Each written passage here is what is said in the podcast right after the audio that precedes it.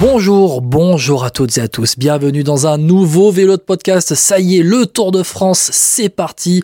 On va parler euh, des favoris, qui va remporter le Tour, qui va terminer derrière Pogacar et Vingegaard, quels vont être les meilleurs sprinters, les meilleurs Français, nos coups de cœur. Bref, on va euh, eh bien faire un tour complet de cette start list du Tour de France 2023, aussi des points chauds sur le parcours du Tour 2023 avec mon acolyte de toujours, le grimpeur de vélo podcast François-Pierre Noël. Salut FP.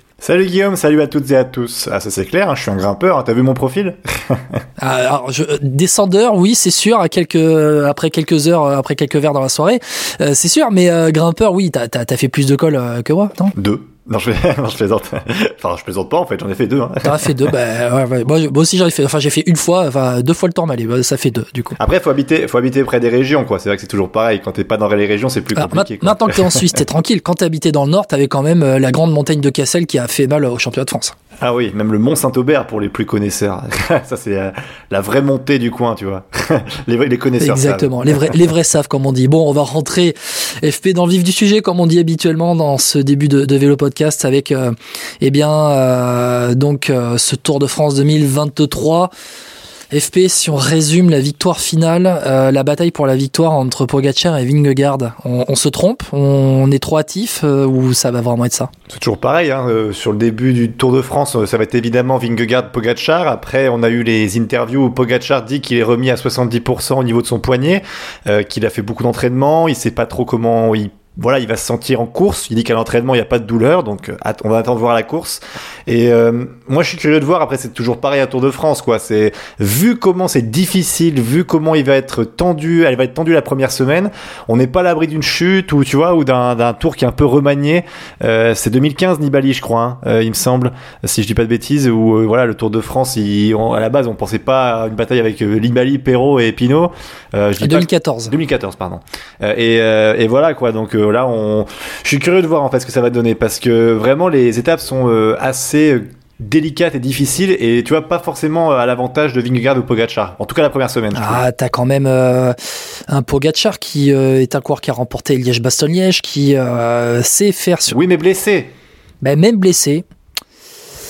Eh, même euh, blessé, euh, Pogacar va falloir faire attention. Alors après, il y a quoi? Il y a peut-être un peu d'intox hein, dans ces paroles, hein, dire que son poignet est à, en tout cas, c'est à 70%.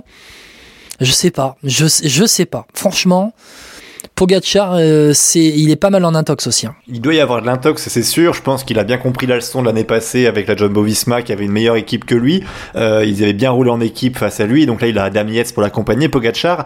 Mais euh, l'intox ou pas, euh, mine de rien, il a quand même une grosse blessure. Il revient quelques semaines à peine après sur le Tour de France. Et on va dire un coureur lambda, il ne serait pas à 100%. Donc moi, je crois pas à un Pogacar à 100%. Donc c'est pour ça que je te dis que la première semaine, euh, et Vingegaard, je le vois pas sur les étapes de première semaine à prendre un gros avantage, tu vois. Donc s'il y a un coup à jouer pour un autre coureur, bah, ça peut être là, cette première semaine. Justement. Tu penses pas que, hmm, au-delà de vouloir gagner le Tour de France euh, dans la première semaine, il va y avoir une, volonté de, prendre les moindres, la moindre seconde.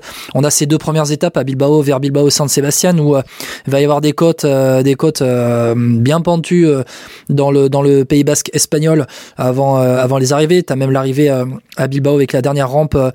c'est le dernier kilomètre qui a 5 vers Saint-Sébastien juste avant euh, l'arrivée, tu as le Race euh, euh, c'est voilà une montée habituelle de, la Classica de Saint-Sébastien euh, avec un petit mur aussi juste avant l'arrivée, le, le à 1 km à 4%, une petite côte en tout cas, 1 km à 4%, Race il y aura des secondes bonus au sommet du Race et puis après tu auras les étapes, euh, alors ça va être mardi, mercredi dans les Pyrénées, euh, vers la Reims avec le Soudé, Marie Blanc, et le lendemain avec l'enchaînement à Spin-Tourmalet et la montée vers Cotterêts-Cambasque mercredi.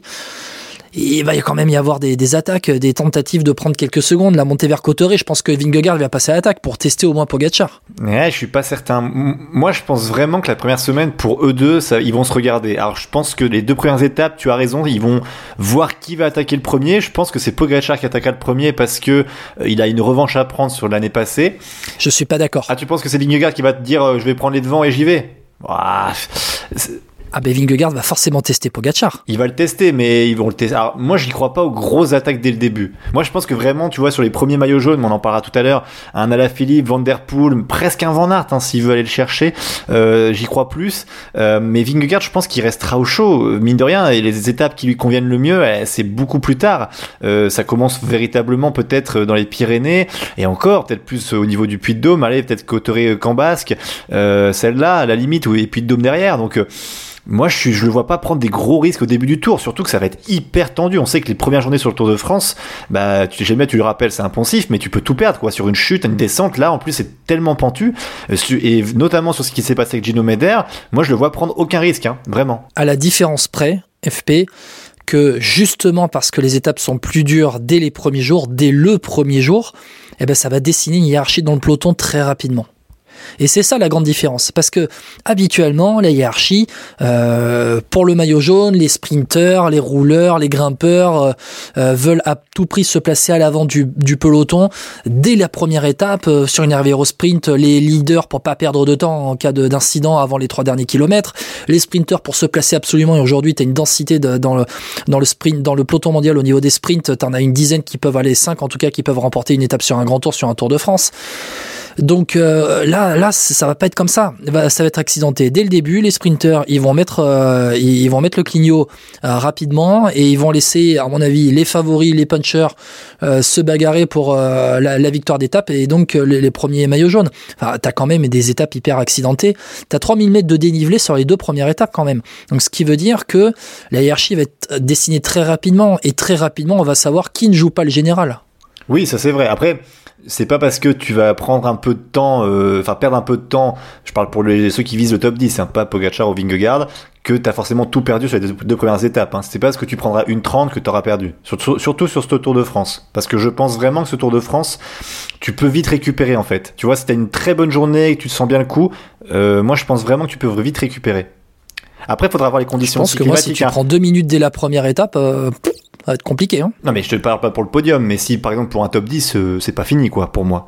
Mais il faudra voir aussi les conditions climatiques. Hein. Je vois qu'il va faire nuageux. Alors est-ce qu'il y aura de la pluie ou pas, je sais pas. Mais euh, voilà, il faudra voir aussi ça parce que mine de rien, ça joue sur ce genre d'étape, ce profil accidenté, un petit pliège effectivement ou euh, ouais les Ardennaises quoi. Donc non, non, je suis curieux, mais moi sur Après, cette bataille... pour ceux qui ne connaissent pas la météo au Pays Basque, il faut quand même savoir que le temps est extrêmement changeant qu'en une demi-heure à peine vous pouvez passer d'une grosse averse à un grand soleil et revenir sur une averse une demi-heure plus tard.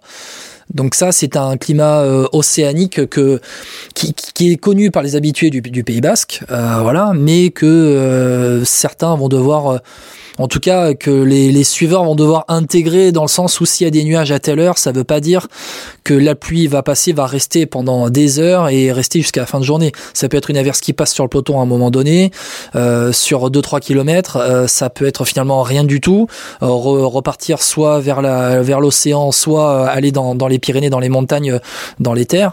Donc va, va y avoir ça. Juste le point météo pour voilà que les gens connaissent un petit peu comment ça se passe aussi dans le coin. Oui, tout à fait. Non, mais c'est ça. Après, moi, sur Vingegaard Pogacar, euh, je pense effectivement qu'il doit y avoir une part de bluff, mais mine de rien, même au niveau de la santé, il peut pas être remis à 100%. Ça, j'y crois à fond. Euh, donc, je pense que c'est pour ça qu'il sécurise en disant, oui, on a le co-leader Adam Yates, mais évidemment si Pogacar commence à décrocher, je vois mal Adam Yates rester euh, dans le, groupe euh, des favoris, quoi. Mais bon, c'est mon avis. Eh ben moi, c'est justement pour ça que je te dis que Vingegaard va le tester parce que Pogacar va être en forme plus qu'ascendante. Et si Pogacar reste dans la roue de Vingegaard dans dans, la première semaine et ne perd pas de temps. C'est enfin, course gagnée limite pour Pogacar euh, après 10 euh, jours de course. Ouais, bon, en tout cas, on verra ça. De façon, nos théories vont vite euh, être exclus le premier jour en cas de chute des deux. Et puis, et puis, et puis si Godu gagne, hop, Godu sera maillot jaune. Non, bref, c'est là, je rêve. bien évidemment, on arrête le tour. Stop the count, comme on dit. Stop the count. Très rapidement, les équipes Jumbo Visma et UAE Team, quand tu les compares, les deux, qui, qui est l'équipe la plus forte? Parce que l'année dernière, c'est quand même le collectif Jumbo-Visma qui avait battu Pogachar. Rapidement, Jumbo-Visma, Vingegaard avec Benoît, Kelderman, Kuss, Laporte, Van Aert, Van Barl, Van Hooydonk, UAE, Pogachar avec Bjerg, Groschartner, Langen, Maïchka, Soler, Trentin, Adam Qui est, au-dessus? Ouais, en haute montagne, je pense que Pogachar a une meilleure équipe. Euh, je pense que sur un Tour de France, avec tout ce que ça comporte, des étapes de plat, vallonné, etc., je pense que c'est la Jumbo-Visma qui est la plus équilibrée. Tu vois ce que je veux dire? C'est que pour moi, un mec comme Van Aert, tant qu'il fait le Tour de France, hein, parce qu'on rappelle que Wout Van Aert risque peut-être de partir du Tour pour cause d'un nouvel enfant, c'est une bonne raison. Euh, et, euh, et, en fait, mais même malgré tout, ils ont Christophe Laporte, à Van Barle, c'est des gros rouleurs. Donc tu vois, même s'ils chutaient dans une étape de plaine, ils pourraient récupérer euh, parce qu'ils ont une, grosse puissance et des coureurs qui peuvent vite remonter. Euh, UAE, ils ont un peu moins de gros rouleurs, même si Bierg est un gros rouleur, il hein, faut avouer. Mais voilà, t'as quand même du Yates, Solaire, Machka, Gros Schartner, même Bierg hein, en montagne, il est quand même très très bon. Donc moi, je pense que UAE en haute montagne, c'est très fort. Jumbo Visma un peu moins de coureurs. Il y a Kelderman et Sepkus, mais Sepkus c'est pareil. Quel Sepkus on va voir quoi Parce que c'est Sepkus, euh, le mec qu'on a pu voir sur le tour il y a quelques années, ça me dit ouais, il est très très fort pour accompagner Vingegaard. Si on voit le Sepkus depuis deux, enfin deux ans surtout, euh, bah je pense qu'on on le verra pas trop justement. Ouais, surtout quel, quel Sepkus on va avoir, sachant que lui, sa dernière course, c'était le Tour d'Italie où il a accompagné euh, Roglic. En plus, mais non, mais c'est ça. Bah après, ils ont, ils ont pas eu de chance. Ils, ils, ont pas eu de chance parce qu'ils ont dû changer tout le temps équipe aussi euh, du Giro à moitié, quoi. C'était, je crois, cinq coureurs qu'ils ont dû changer. Enfin, là, là, pour oui, le coup, oui. c'est pas là, forcément de, de leur faute. T'en penses quoi, toi, des, des équipes? Moi, pour moi, c'est Jumbo Visma qui est au-dessus parce que, euh, oui, moi, je pense que c'est plus complet du côté de chez Jumbo Visma. Alors, oui, il y a des coureurs forts comme Adam Yates hein, chez UAE où finalement, t'as pas un gars. Euh, contrairement à Adam Yates, euh, qui peut faire un top 10 final sur le Tour de France, Jumbo, Jumbo Visma n'a pas de gars aujourd'hui capable de faire un top 10 sur ce Tour de France-là. Wilco Kelderman en a fait des top 10, il me semble, dans le passé. Il n'est pas capable d'en faire un cette année. Après, tu quand même un Van Barle qui, qui peut être un rôle toujours en montagne, un Tige Benoît qui est capable de bien grimper, t'as Van Aert, tant qu'il sera là, qui est capable de bien grimper aussi pour filer un coup de main. Euh, Christophe Laporte, bon, je dis pas qu'il est capable de bien grimper, mais bon, il est quand même capable de faire le pied, le pied d'école. Euh, je pense que l'équipe Jumbo-Visma est plus complète, tout simplement. Passons maintenant aux favoris du podium, si on peut appeler ça comme ça. En tout cas, ceux qui auront les dents longues oui. derrière Pogachar et Vingegaard. Alors, euh, allez, on, on, va te, je vais demander déjà si tu as euh, un ultra favori, parce que on a l'impression quand même qu'ils sont à peu près, il y a quand même 3-4 qui, en, qui ressortent pour le podium, et derrière, tu as peut-être une dizaine de coureurs pour le top 10. On, on peut résumer comme ça, tu penses? Oui, oui, tu as quand même, euh, oui, je, je, suis assez d'accord avec toi. C'est qui tes 3-4 pour la troisième place? Bah, Henrik Mas. Bah, évidemment. Euh, Henrik Mas, David Godu, Mikel Landa, euh, allez, Ben O'Connor. Ok, t'as pas mis euh, Carapaz ou j'ai pas entendu? Non, je n'ai pas mis Carapaz parce que quel Carapaz on aura euh, C'est un peu la question que je me pose. Toi, ah. tu, tu, as un autre nom euh, Moi, je, Tu veux Carapaz, enlever un nom de ma liste? Bah le, non, enfin, Cara, moi j'aurais mis Carapaz. euh, moi j'aurais enlevé Godu en fait, pour tout avouer. Euh, pourtant, tu sais que j'adore Chouchou Godu. Eh oui, mais, mais je me suis posé la même voilà. question. Mais mine de rien, quand même, là pour l'instant, il a fait un certes un très bon championnat de France, mais j'attends de voir quoi, parce que le Dauphiné était vraiment pas bon.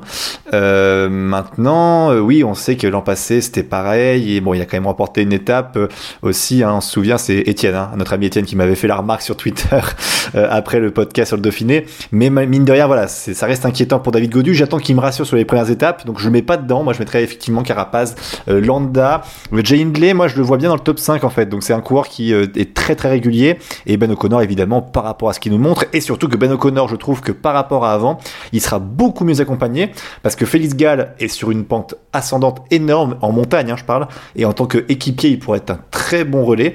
Et surtout, il en a un deuxième qui est bon et qu'on parle peu, c'est Clément Berthet. Moi, Clément Berthet fait une grosse grosse saison. Alors évidemment, voilà, euh, jeune français, on, il gagne pas de course pour l'instant, mais il fait toujours des, des podiums où il est placé et sur des grosses courses. Donc moi, Clément Berthet, euh, quand il accompagnera O'Connor, ça sera une grande aide pour lui. Donc euh, évidemment dans ce dans ce lot-là, quoi. Et Aurélien Paré-Peintre aussi qui sera dans, ouais, mais dans là, la start ouais, de problème, chez il sera, il AG2R. sera mort. Enfin, étant Paré-Peintre, tu vois son parcours depuis, enfin, le, depuis le début de saison, le nombre de courses qu'il fait et des grosses courses.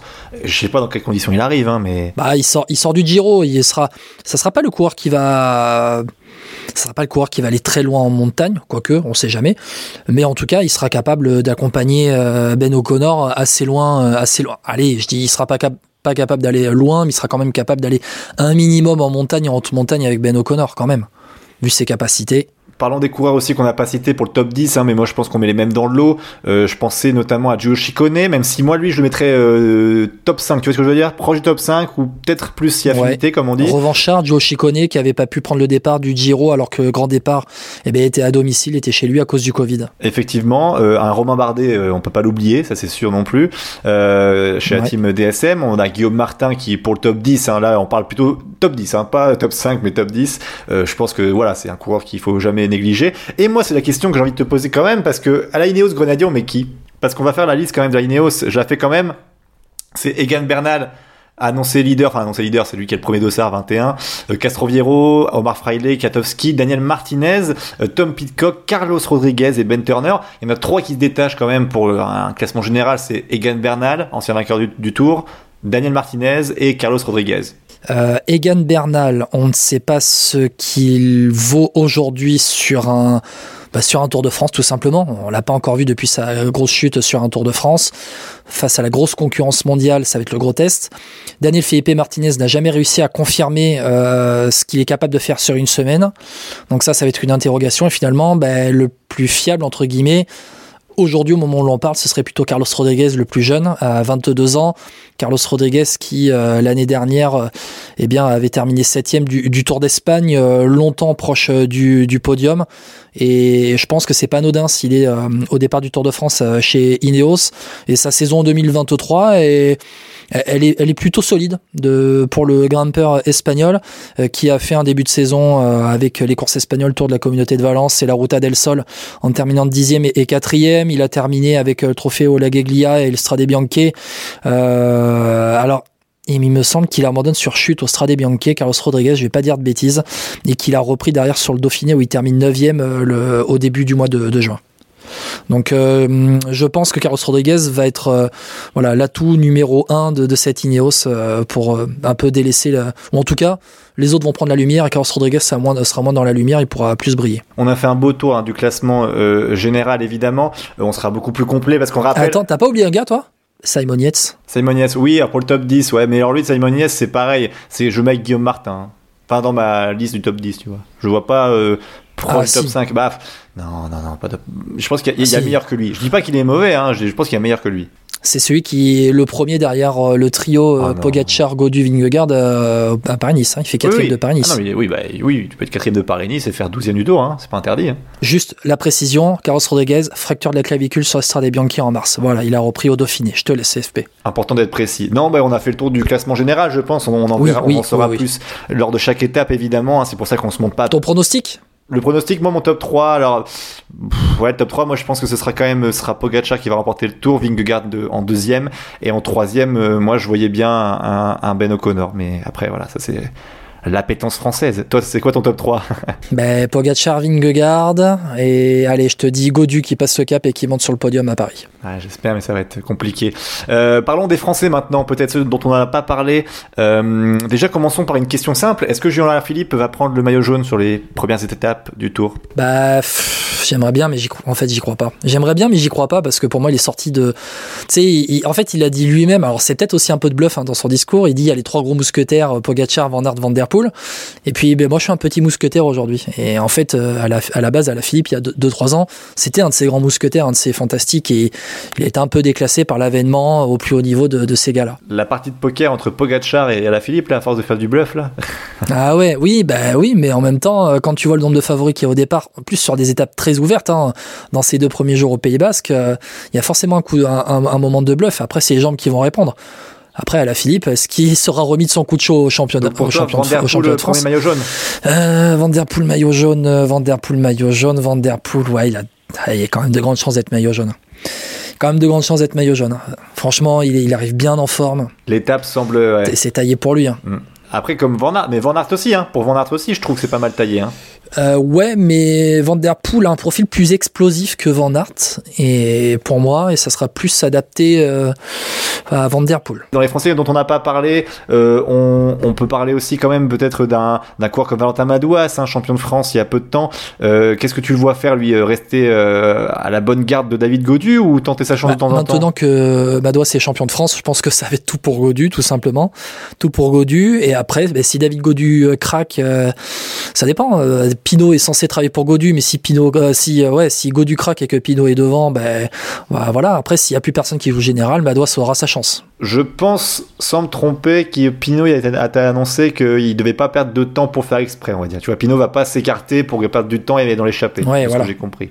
Mais effectivement, euh, ça serait une autre cartouche, un peu comme Adamiès chez Oui, voilà. Mais bon, euh, plus Pinot accompagnera loin Godu, mieux il sera placé au général. Donc euh, il y a aussi ça qui joue. Non, maintenant, Madouas, Madouas, mais j'ai une interrogation pour Valentin Madouas.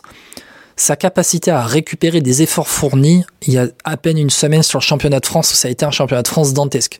Je sais pas ce que t'en penses, FP, mais il s'est donné il s'est tellement donné, il s'est mis dans le rouge. Là, il va falloir qu'il récupère quand même une semaine après. Il va falloir qu'il soit au contact des meilleurs. Hein. Euh, parmi les Français qui peuvent remporter une étape, il y a donc trois équipes, enfin euh, oui pardon trois équipes françaises dont on n'a pas encore parlé vraiment. C'est la Cofidis. Alors mhm. bon Guillaume Martin pour général, on l'a compris. L'autre donc dans la start list c'est Brian Cocard. Il y a l'allemand Simon Geschke, Yonis Aguirre l'espagnol, Victor Lafay, Anthony Perez, Alexis Renard et Axel Singlé le les Français.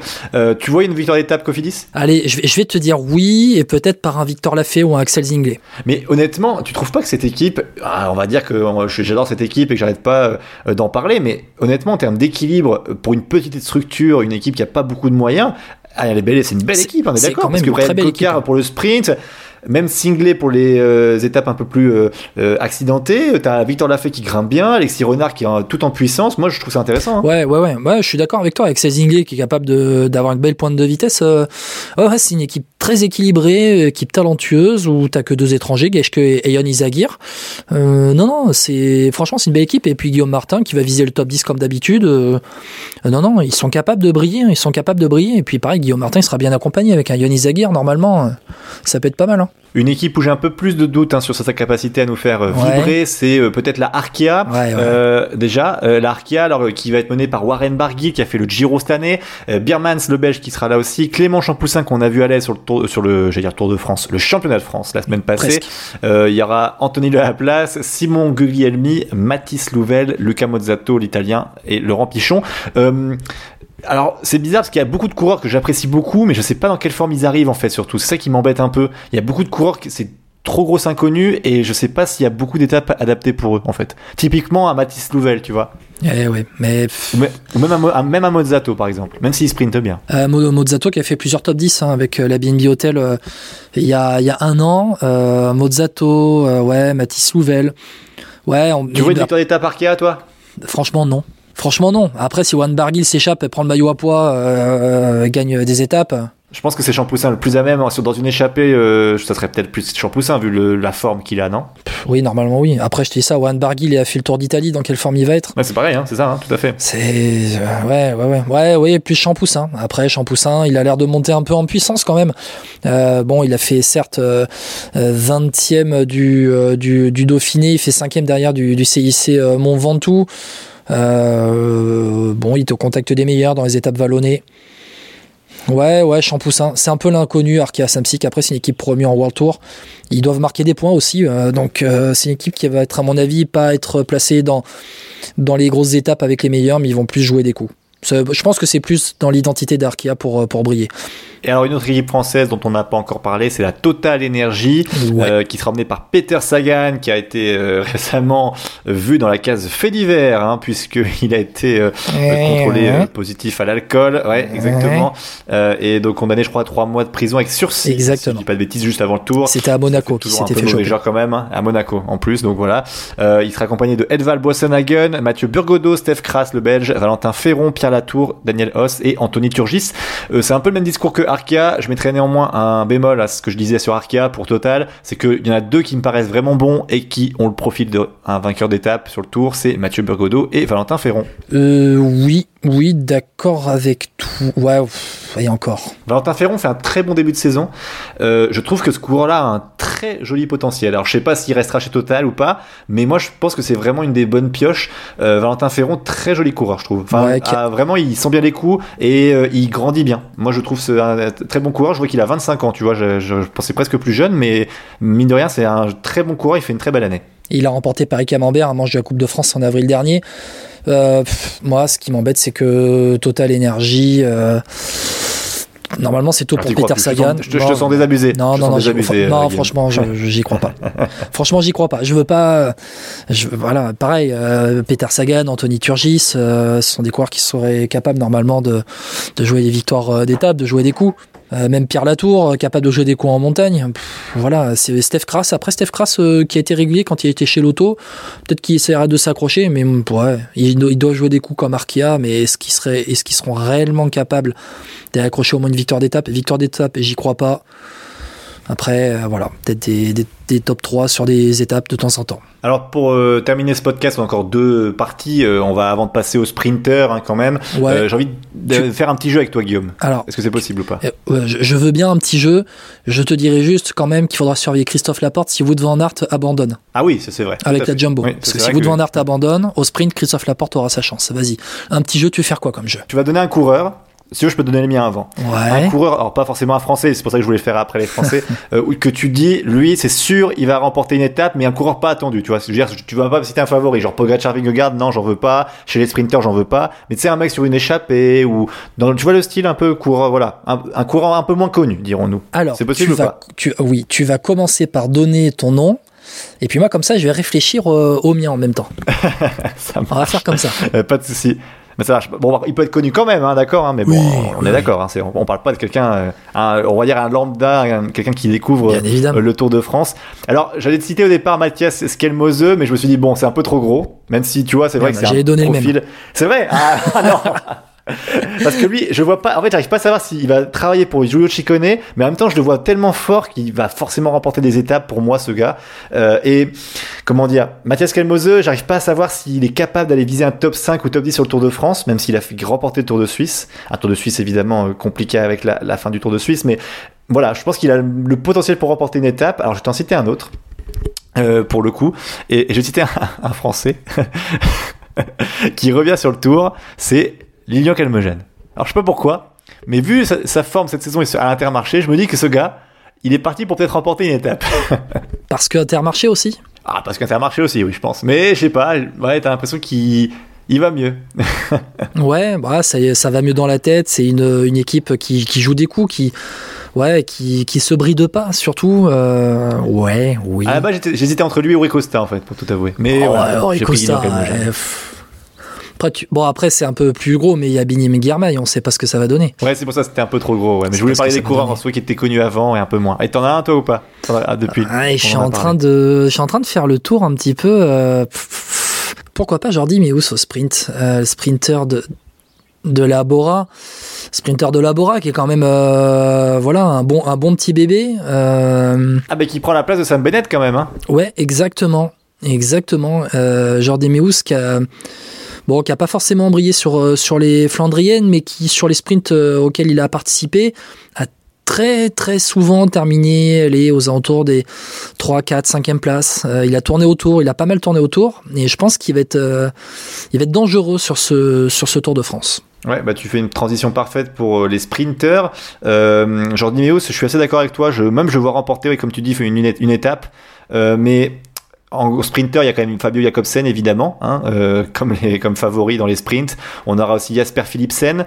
Euh, Est-ce qu'on peut dire que c'est les deux monstres par rapport aux autres? Euh, sur Il y a les... Aussi. Ouais, alors su- sur les sur les étapes où ça va vraiment arriver euh, sur le plat, c'est-à-dire que vraiment en sprint massif, Ouais. euh, style arrivé à Bordeaux. L'arrivée à Bordeaux, clairement, sur les, les quais à Bordeaux, là-bas, devant le miroir d'eau, aucun con, ce ce sera vraiment pour, pour les purs sprinters. Ouais, sprinter numéro 1, Philipsen, euh, même si Jacobsen est un peu en fin d'histoire à, la, hum, à la Soudal Quick Step, euh, je pense qu'il faut pas oublier Mats Pedersen quand même. Mats Pedersen qui, euh, pareil, lui est en plus capable d'être là quand ça va, quand ça va être euh, dur. Il avait abandonné le Tour d'Italie. Alors, est-ce qu'il a abandonné le Tour d'Italie sur Covid euh, Mats Pedersen, je sais pas, mais il avait remporté une étape, donc je pense qu'il sera là. Ouais, je pense aussi. euh, moi, mon favori pour le maillot vert, ce serait Philipsen. Après, le problème, c'est qu'il n'y a pas beaucoup d'étapes au sprint au final. Hein. Bah, après, si vous van Aert va au bout, c'est pas lui le favori? Ah, ah, si Van Aert va au bout, c'est lui le favori, je suis assez d'accord. Mais Van Aert, euh, en termes de profil, euh, il est vraiment passe-partout. Euh, on est presque à l'inverse d'un Mark Cavendish, tu vois, à l'époque où lui, il fallait que ce soit tout plat et puis que la puissance pure, emmenée par son copilote, et puis voilà, c'est parti. Hein. Ouais.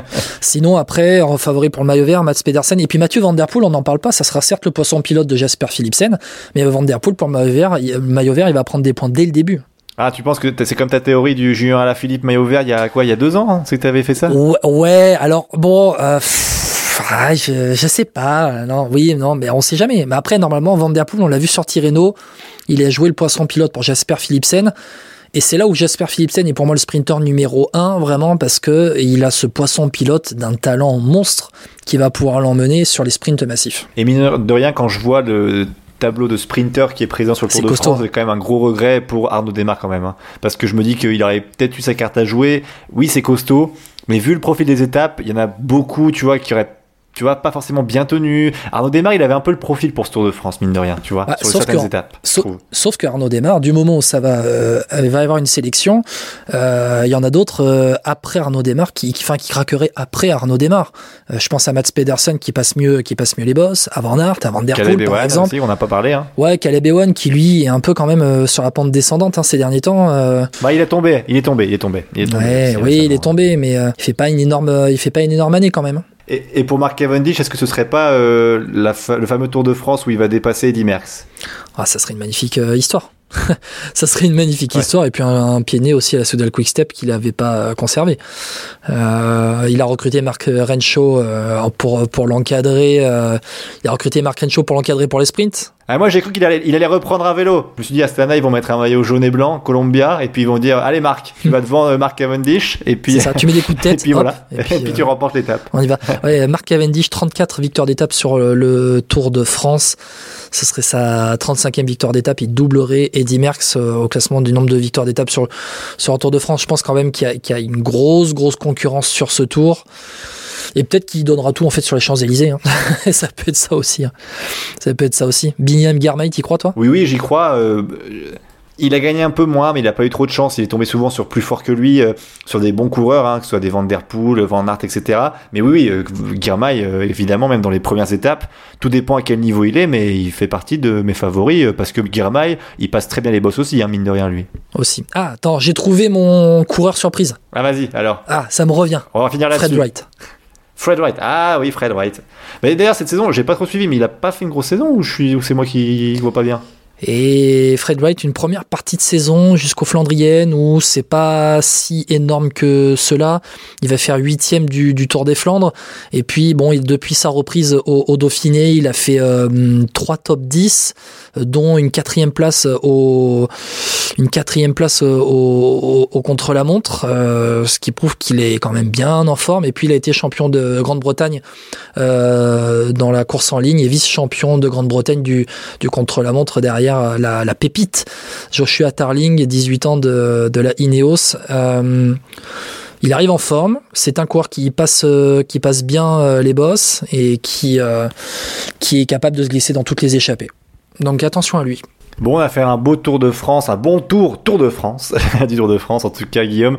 Euh, Tour de France. Alors, la surprise qu'on devait annoncer, c'est surtout que toi, tu vas être accrédité pour le Tour de France. Alors, pas tout le Tour de France, mais pour la première semaine en tout cas. Exactement. De euh, lundi à Bayonne jusqu'à samedi à Limoges, nous serons donc Vélo Podcast sur le Tour de France. Nous couvrirons la grande boucle sur place avec, euh, eh bien, on va vous faire vivre de l'intérieur un peu, un peu cette, cette grande boucle. Nous, faudra nous suivre sur, sur nos réseaux sociaux, sur Twitter, Instagram, Facebook. où On vous mettra des vidéos euh, régulières, euh, notamment story sur Instagram et Facebook pour euh, regarder un peu comment ça se passe de l'intérieur et puis euh, on essaiera d'avoir euh, les réactions des coureurs avant et après l'étape aussi au plus près au plus près du peloton.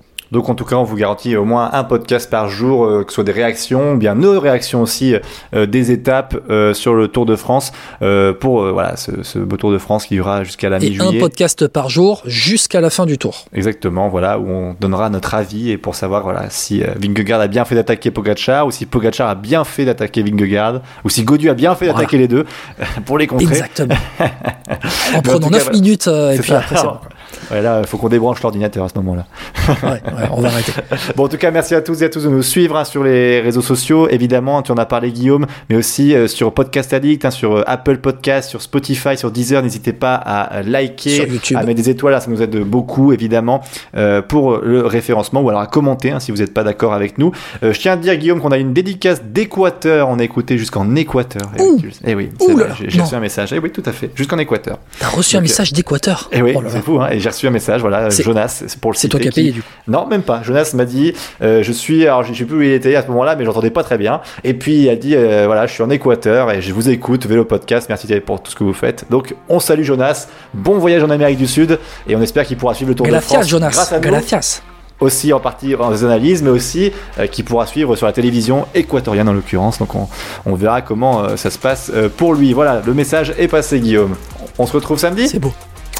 Bisous public, pour vous public, et on se retrouve ouais, dès samedi soir pour le débrief de la première étape du Tour de France. On a hâte, François Pierre, on a hâte de voir qui en maillot jaune? Ah, Julien Philippe, on va essayer. Allez, on va essayer. Allez, ciao à tous.